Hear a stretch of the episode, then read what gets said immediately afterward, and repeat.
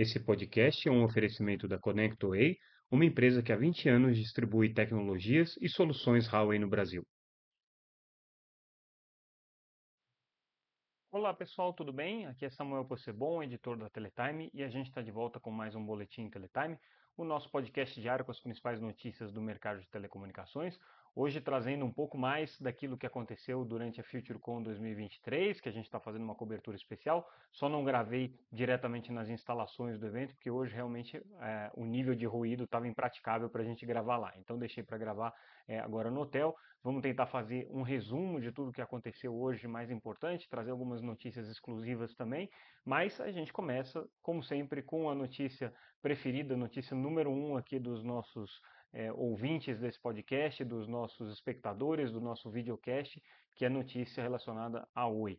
É, como vocês devem estar acompanhando, a gente está fazendo aqui é, um acompanhamento de perto das novidades relacionadas à operadora e hoje um fato relevante publicado não só pela Oi, mas também pela TIM, pela Vive e pela Claro, é, trouxe uma informação bem relevante para o futuro da empresa que é a conciliação, a pacificação entre essas empresas por conta das pendências que haviam ficado da venda da Oi Móvel. Lembrando né, o que, aconteceu depois que a Oi vendeu a, a, a Oi Móvel para as três é, operadoras concorrentes, para a TIM, para a Vivo, para Claro, elas, ao assumirem a empresa, chegaram à conclusão de que não exatamente aquilo que estava combinado, o que era esperado, é, havia sido entregue e por isso glosaram ou reteram, retiveram um pagamento é, de uma parte dos valores que estavam devidos. Já tinha né, uma, uma, uma margem que estaria sujeita a um processo de due diligence, como sempre acontece,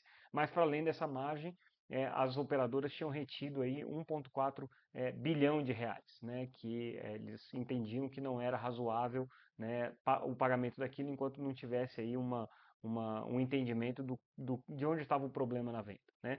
Isso aí foi para um processo de arbitragem, então a Oi estava enfrentando não só a arbitragem com a Anatel, com a União, não só o seu processo de recuperação, mas também tentando recuperar esses recursos através desse processo de arbitragem que envolveu é, as outras operadoras. Esse processo de arbitragem aí demorou um pouco para é, ser concluído e, na verdade, é, antes da conclusão, eles chegaram a um acordo e basicamente dividiram aí a diferença. Então, se estava retido 1,4 bilhão, a Oi recebeu 723 milhões de volta, que com os reajustes aqui chegaram a 821 milhões, e as outras três empresas compradoras partilharam o resto que estava retido é, em proporções equivalentes ao que eles levaram da Oimóvel. Então você tem a TIM com 317 milhões, a Claro com 162 milhões e a Vivo com 244 milhões. No final das contas, o valor da venda do imóvel acabou sendo inferior àquele que estava projetado. Originalmente é, se imaginava uma venda na casa dos 16 bilhões de reais, era isso, né? É, havia também um contrato aí de é, utilização da rede de mais 600 milhões, então isso aí dava 16,5 é, bilhões de reais. E no final, com esse, esse acordo que foi feito, a imóvel acabou saindo para o trio de empresas compradoras aí 15,1 bilhão, bilhões de reais. É, um fato só a ser registrado é que esse era exatamente o valor que tinha sido proposto pela Highline numa primeira oferta, que inclusive chegou a ser uma oferta é, é, preferencial aí dentro do processo de, de venda da, da Uemóvel. Highline, que é uma empresa de torres, uma empresa que tem um fundo de investimento por trás dela, tinha feito exatamente essa oferta e aí as três empresas é, foram e cobriram a oferta. Mas aí depois dessa disputa toda, voltou para mais ou menos o mesmo patamar é, claro que o, o, passado é o passado, não tem como você voltar atrás. É, a, a Oi Móvel já foi vendida, já foi incorporada a essas três empresas e tudo mais, mas a gente não pode deixar de registrar que deu um baita de um trabalho, uma baita de uma dor de cabeça para a Anatel conseguir acertar essa venda da Oi Móvel, estabelecendo ali os remédios, as contrapartidas, né? O próprio presidente da Anatel está muito preocupado com a concorrência no mercado móvel hoje, manifestou isso durante a FutureCon. É, e se, né, se, né, em hipótese, a venda tivesse acontecido para a Highline lá atrás, talvez essa confusão toda não aconteceria. Mas, por outro lado, né, essa foi uma, uma operação importante para assegurar para as é, três operadoras que compraram uma condição competitiva entre elas mais isonômica, você tinha uma disparidade maior em volume de espectro e número de clientes entre elas, né? e foi, claro que naquele momento, é, a tábua de salvação aqui para a Oi, para ela poder atravessar a primeira recuperação judicial. Depois vem a segunda recuperação judicial com outras questões, outros problemas. Mas enfim, passado é passado, o que ficou, ficou, é, e no final das contas a Oi Imóvel acabou sendo vendida por 15,1 bilhões de reais aqui para as três empresas compradoras. Então, acordo acertado, a Oi já tirou isso daqui da frente não tem mais o problema. Lembrando que ontem já tinha saído um fato relevante, com a desistência da Sky da compra da, da unidade de TV por assinatura, da Oi TV. Essa sim pode ser que tenha um processo de judicialização agora, porque, como disse a, a própria Oi, é, a Sky é, desistiu do negócio é, em desacordo com os termos ali que tinham sido celebrados para o início das conversações. Né? Então, é, a situação ainda não é muito simples do ponto de vista jurídico para essas questões aqui das vendas relacionadas ao imóvel, mas, é, perdão, com vendas relacionadas aos ativos da Oi, né, ao imóvel entre elas, mas também a unidade de TV. Mas é, essa, esse assunto agora é, parece que é página virada. É, agora vamos falar um pouco da FutureCon, né, o que, que aconteceu hoje nos debates, o que, que teve de mais interessante. Eu destaco aqui uma coisa que tem é, me chamado muita atenção durante esse evento. Primeiro, é, a gente precisa fazer uma, uma, uma, observação de que as grandes operadoras de telecomunicações, a Claro, a TIM e a Vivo, não estão presentes na FutureCon é, com seus negócios é, de, de business to consumer. Elas estão presentes com os seus negócios de business to business, então Embratel ali presente, Vivo Empresas presente, a TIM é, participando de um ou outro painel mais pontual. Mas a gente não tem a presença de nenhum executivo de, de, de, primeiro nível dessas grandes operadoras. Não tem os presidentes das operadoras, é, mesmo vice-presidentes é, e executivos C-level são muito pontuais as presenças e, e, e esparsas. Então, definitivamente, essa FutureCon não é mais um evento das grandes operadoras de telecomunicações. Ela virou um outro evento, hoje a FutureCon é muito mais focada no mercado B2B, é muito mais focada no mercado é, de serviços corporativos, é, de TICs de tecnologia da informação e comunicação para esse segmento, ainda que ela né, se, se coloque no mercado como uma, uma feira, como um evento, como um congresso é, de telecomunicações, mas ela não é mais é, essa referência que em outros momentos ela já foi, que ela tinha o encontro de vários presidentes de empresas, de CEOs e tudo, isso aí mudou, está um pouco no, no, no, passado e o que a gente vê hoje é um cenário muito diferente. Por outro lado, é um evento que acaba tendo hoje uma participação e um protagonismo um pouco maior das operadoras regionais e das operadoras que surgiram é, é, no, no, no, vácuo das grandes operadoras de telecomunicações, ocupando o que hoje é inclusive o maior market share, o maior espaço dentro do cenário da banda larga fixa. Então, a gente tem muita presença dessas operadoras regionais participando do evento, seja nos debates, seja circulando pelo, pela feira. A gente vê muita diferença do perfil é, do público no evento. Eu que acompanho a FutureCon desde o seu nascimento, é, noto isso conversando com outras pessoas também. A gente tem um evento hoje muito mais focado para esse segmento, no que diz respeito a telecomunicações, muito mais focado para esse segmento é, de operadores entrantes, o que é natural, porque são os operadores que hoje giram é, um, o mercado de uma maneira mais intensiva.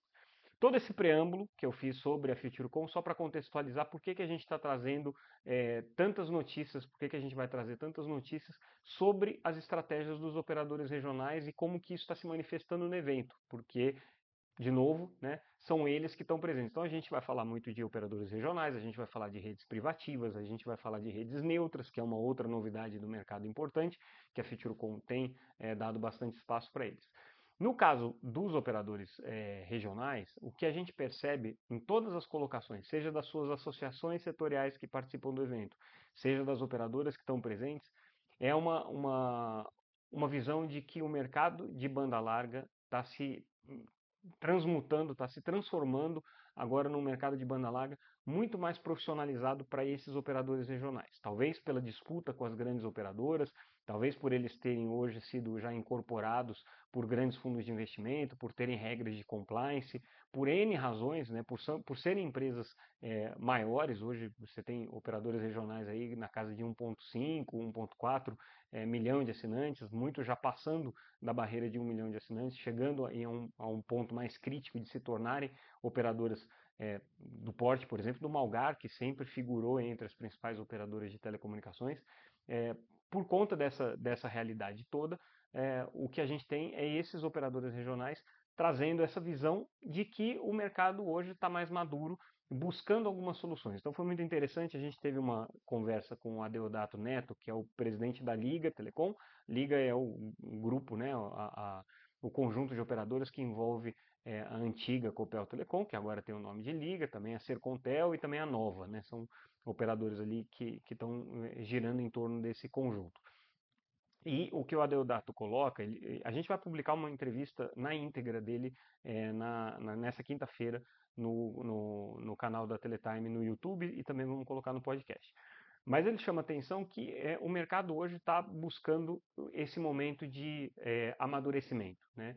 Então, não é mais um mercado que hoje briga por preço, não é mais um mercado que hoje admite é, operadoras construindo redes e se colocando né, é, de maneira agressiva a qualquer custo. Né, não é mais um mercado que hoje segue a regra do best effort, é um, é mercado que hoje se preocupa sim em ter é, um provimento de, de banda larga da melhor qualidade possível. Está muito em linha com o que tem dito também é, alguns presidentes das grandes operadoras. O Rodrigo Abreu, por exemplo, essa semana também deu uma declaração nesse sentido durante um evento da Huawei, dizendo que não é mais momento para uma guerra de preço no mercado, mas um momento para uma guerra de experiência do usuário, de qualidade de serviço. A Liga está indo exatamente na mesma linha. E aí, num dos debates que aconteceram, o Deodato participou ali, ele fez essa análise, ele trouxe essa análise, e é, o presidente da Telcomp, né, o Luiz Henrique Barbosa, que a Telcomp é, representa aí esses, alguns desses operadores regionais, trouxe inclusive uma, uma, uma queixa com relação ao cenário competitivo com os pequenos operadores, com os operadores esses que de maneira pulverizada aí, tem mais de 20 mil operadores no Brasil, que é a assimetria é, concorrencial que está estabelecida principalmente por questões tributárias. Como esses pequenos operadores operam no, no simples, a concorrência com eles fica muito mais difícil para grandes operadores que estão estabelecidos como empresas de maior porte, que portanto, portanto não podem ter o regime tributário do simples. É, mas, inclusive, ele né, não, não falou com essas palavras, mas como quem diz, olha, existe uma irregularidade aqui, porque você tem grupos econômicos com 18 empresas é, é, classificadas dentro do Simples, o que não é nem permitido pela legislação, mas aqui um vai botando em nome do, da mãe, do irmão, do, do, da mulher, do outro parente, e aí se criam esses grupos com vários CNPJs diferentes, todos eles enquadrados no Simples, é, disputando o mercado com empresas que estão ali classificadas como empresas é, de grande porte, pagando é, a tributação de acordo com isso. Então, essa, essa racionalização né, do, do, dos serviços, com busca de melhor qualidade de, de rede, melhor qualidade de infraestrutura, briga por, pela experiência do usuário e também a questão das assimetrias, foi a pauta aqui. No caso da Liga, é, uma notícia interessante que ele acabou é, trazendo aqui no debate é que ele está assim, olhando até para o mercado de redes neutras, porque ele, ele entende que esse é um momento da indústria compartilhar os recursos que tem. Né? E o, a solução de compartilhamento de uma rede neutra, do ponto de vista da Liga Telecom, faz todo sentido dentro dessa lógica. Então, ele, ele defende isso. Né?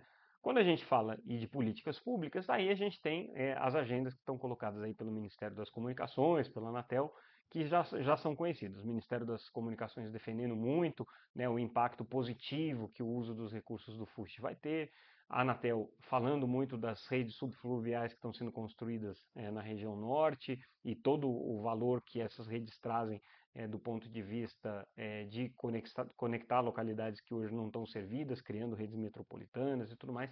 Então, esse debate mostrou que o futuro da banda larga vai um pouco por aqui. Falando de redes neutras, que a gente também é, destacou, né, que é um dos temas que hoje é, aparece quando a agenda é telecomunicações dentro da FutureCom, porque são operadoras que estão entrando aí, é, a gente percebe hoje que elas já estão também passando de um ponto é, de é, terem que se mostrar, passando daquela fase PowerPoint, vamos dizer assim, em que elas se apresentam e dizem, olha como nós somos é, importantes, interessantes, como a gente traz uma proposta de valor e tudo mais, e já indo um pouco para experiências um pouco mais práticas do que está acontecendo. E aí, é, um, um, número trazido pela FIBrasil é bem interessante da gente chamar a atenção. Hoje, 18% do mercado de banda larga está em cima de redes neutras. Ok, tem que tirar uma distorção que existe, o fato da Oi né, ter 4, bilhões, 4 milhões e meio de, de clientes, todos na rede da Vital, isso por si só já dá 13% do mercado, 13, 14% do mercado. Porém, é, elas já estão crescendo de uma maneira um pouco mais consistente, as empresas de redes neutras já estão estabelecidas, muitas delas com uma taxa já de ocupação em 70%, 80%, 90% das cidades que elas cobrem, às vezes com vários é, clientes nessa mesma cidade. Então, aquilo que elas buscavam e sempre diziam que aconteceria, quer dizer, entrarem e servirem para vários clientes, é, utilizando todos eles a mesma rede, num regime praticamente de compartilhamento do ponto de vista da infraestrutura, é o que está começando a se mostrar a realidade já para essas operadoras neutras aqui. Então, é, é, é um cenário interessante. Falando de redes privativas, que também foi um tema importante aqui durante a FutureConf, teve um painel específico sobre isso, o dado interessante trazido aqui pela Omdia, que é, é uma empresa de pesquisa, de alguma maneira ligada aqui também é, a, a, a, ao setor de telecomunicações, mais especificamente a FutureCom, é que hoje o Brasil já ocupa uma posição de destaque no desenvolvimento de redes privativas é, para o mercado empresarial. É, estaria segundo esse levantamento aqui feito pela, pela Ondia, entre é, perto da posição 8 entre países que mais têm é, redes privativas desenvolvidas. A, a Vivo é, destacou nesse debate que hoje o Brasil já está entre os três melhores mercados de redes privativas pelo volume e pelo tipo de complexidade dos projetos envolvidos. Então, projetos da Petrobras, projetos de, da Vale, são projetos de grande porte que não encontram é, equivalente em, nenhum mercado do mundo ou em poucos mercados do mundo. Então a Vivo tem se, se, se é, impressionado com esse mercado de redes privativas e o Brasil como um todo aqui cada vez mais destacado. Só que hoje ainda está em 4G, ainda não há um movimento de migração dessas redes privativas é, para o 5G. Os projetos estão começando agora, mesmo a gente já tinha trazido algumas informações sobre é, laboratórios e, e, pilotos que estão sendo desenvolvidos, por exemplo, com a BDI, né, a Agência Brasileira de Desenvolvimento Industrial. Então, é, do ponto de vista dos temas que hoje é, passam por telecomunicações e que tiveram na FutureCom, fazendo banda larga fixa, redes privativas e redes neutras, esse é o resumo aí do que a gente tem. É, quando a gente fala do, desse mercado, desse novo mercado competitivo, a gente é, teve a oportunidade de fazer uma entrevista que está lá no canal da Teletime no YouTube com os presidentes da Vera e da Americanet. Eu já tinha falado isso ontem, conferem a entrevista lá, confiram a entrevista lá porque é interessante ouvir o que eles estão falando. E eles vão na mesma linha, tá? É, ou seja, é um mercado muito mais maduro. Hoje não se briga mais só pela conquista do cliente, mas pela manutenção do cliente, para não perder esses clientes, agregando valor, agregando serviços, essa preocupação que hoje está na agenda de empresas, por exemplo, como a Vero e a Americanet, que estão passando por um processo de fusão e que justamente precisam desse amadurecimento para justificar essa fusão que eles estão realizando aqui. Né? É... Aí a gente traz é, algumas informações também com relação a uma novidade é, colocada pelo conselheiro da Anatel, Alexandre Freire, com relação ao processo que ele está conduzindo agora na agência de regulamentar a questão das obrigações de fazer. Né? E obrigações de fazer, né, relembrando o que, que é isso, é uma espécie de uma sanção, não é exatamente uma sanção, mas é uma espécie de uma sanção que é convertida em é, é, tarefas. É como se fosse, mal comparando, mas é como se fosse o cumprimento de uma pena com serviços comunitários. Né? Então, as obrigações são impostas para as empresas que têm alguma pendência com a Anatel, em troca delas não receberem outro tipo de sancionamento, como multas, né, advertências, esse tipo de coisa. Então, elas recebem essa é, obrigação de fazer. E o que é bem interessante aqui da proposta do conselheiro é, Alexandre é a ideia de é, exigir das empresas compromissos da agenda ESG, ou seja, de sustentabilidade, inclusão e governança dentro é, da, das obrigações de fazer. Então é como se a Anatel tivesse querendo induzir as operadoras a boas práticas nesse sentido aqui. É uma discussão que já rola há algum tempo. No ano passado a gente realizou aquele evento, é, o evento que a Teletime organiza, a Telecom ESG, esse assunto surgiu, né, se haveria alguma forma de, do ponto de vista regulatório, você estimular essa agenda ESG. A Anatel tem o prêmio de acessibilidade, tem um regulamento de acessibilidade, mas é muito pouca coisa na Anatel que está vinculada a essa agenda, e aí essa obrigação do conselheiro aqui de pedir é, que esses itens da agenda ESG sejam preocupações das empresas como forma de, é, vamos chamar assim, de punição né, das empresas por conta de, de questões e pendências com a Anatel, é uma abordagem bastante interessante. E aí, para a gente fechar o nosso noticiário, eu queria comentar é, um artigo escrito pelo próprio é, conselheiro Alexandre Freire, em parceria com o professor Ricardo Campos, é, artigo esse que trata da neutralidade de rede. Eles já haviam escrito para a Teletime um artigo anterior, em que é, faziam uma correlação entre o fair share e a neutralidade de rede e onde é que é, esses dois assuntos dialogam. E hoje, nesse novo artigo que a gente traz, eles comentam é, o, o, instrumento da neutralidade de rede por si só e como que ele hoje é, pode ser lido, né, considerando que ele foi criado num outro ambiente competitivo, num outro ambiente de mercado. Lembrando que a, a neutralidade de rede foi estabelecida pelo Marco Civil da Internet em 2013, é, era já uma agenda que estava colocada no mundo inteiro e o Brasil acabou sendo meio que um dos pioneiros a colocar isso em lei. Né? Então, é um instrumento previsto em lei que basicamente diz o seguinte: as operadoras de telecomunicações não podem interferir no tráfego da internet, seja acelerando, seja bloqueando, seja diminuindo a qualidade do serviço, seja criando qualquer tipo de restrição. Há exceções para questões mais técnicas e tudo mais, é, mas, do, de uma maneira geral, isso impede qualquer tipo de negociação entre as operadoras de telecomunicações e as empresas de internet. E a neutralidade está estabelecida aqui.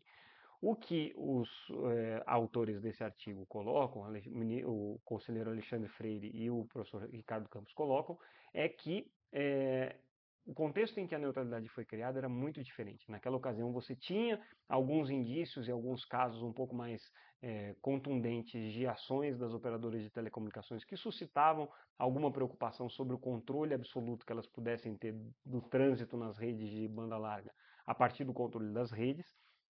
Você tinha é, uma, um, um mercado em que é, o, as empresas de internet, as big techs, não tinham a predominância que tem hoje do ponto de vista econômico, do ponto de vista é, é, competitivo no mercado, né? e você tinha, sim, né, uma, uma, uma, uma, um alcance do, do, poder das empresas de telecomunicações um pouco maior sobre a internet do que você tem hoje. O que aconteceu de lá para cá é que a economia de dados se consolidou e o fator determinante para é, estabelecer o sucesso ou não de um empreendimento no mundo digital é ter o controle dos dados, é ter o controle e o acesso aos dados é, do, dos cidadãos, dos usuários, dos consumidores. É, pois bem, segundo é, eles destacam aqui no artigo, isso faz com que a pressão competitiva esteja muito mais do lado de você ter um controle sobre essas empresas que têm hoje o monopólio ou o oligopólio sobre os dados, do que sobre as empresas de infraestrutura que oferecem as redes. Então, o Marco Civil da Internet e é, o instrumento da neutralidade de rede são é, elementos hoje anacrônicos em relação à realidade concorrencial e econômica que se enfrenta hoje. Né? Essa é a provocação que eles fazem. Não encaminham nenhum tipo de é, solução para essa questão, então, por exemplo, não sugerem revisão do marco civil da internet, do instrumento da neutralidade, nada disso. Mas colocam que um elemento de reflexão que precisa ser trazido é que hoje o que determina o sucesso ou não, o que coloca as barreiras de entradas mais efetivas no mercado da internet não é o acesso à rede em si, mas sim é o acesso aos dados e a, a esse imenso banco de dados digital que acabou sendo. Muito interessante a gente acompanhar esse debate que está acontecendo por meio desses artigos que o conselheiro Alexandre Freire e o Ricardo Campos estão escrevendo, porque É, primeiro, que o conselheiro Alexandre é um personagem importante no processo de discussão de todo o, o, o instrumental normativo regulatório que vai ser colocado daqui para frente. A Anatel já deixou muito clara que vai entrar nessa, nessa, nessa discussão. O presidente é, Carlos Baigorre já colocou isso em, em várias ocasiões. E conhecer é, a, a, fundamenta, a, fundamentação jurídica e é, a formação de raciocínio é, de um conselheiro da Anatel né, que, que vai interferir nesse processo é muito, é, é, é, é muito privilegiado né, para esse momento, porque é possível aí você conseguir entender qual que vai ser o racional por trás dos votos é, do, do conselheiro Alexandre Freire, claro que assumindo que ele não tenha nenhuma mudança de posição ou que seja convencido de qualquer outra posição no futuro. Né? Mas nesse momento é a forma como ele tem pensado esse assunto aqui e a gente é, realmente é, fica muito feliz de poder contribuir com esse debate trazendo esses artigos aqui do, do conselheiro e do professor Ricardo Campos. Então, com isso, a gente encerra o nosso boletim de hoje. Ficamos por aqui. Amanhã a gente volta com mais um Boletim Teletime. Para vocês que ainda não estão inscritos no nosso canal no YouTube, se inscrevam. Para quem não está acompanhando pelos podcasts, todas as plataformas de áudio a gente está disponível. E é, também entrem no site para receber a nossa newsletter www.teletime.com.br.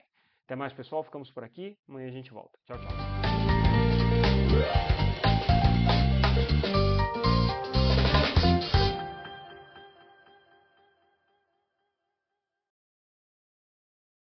Esse podcast é um oferecimento da ConnectWay, uma empresa que há 20 anos distribui tecnologias e soluções Huawei no Brasil.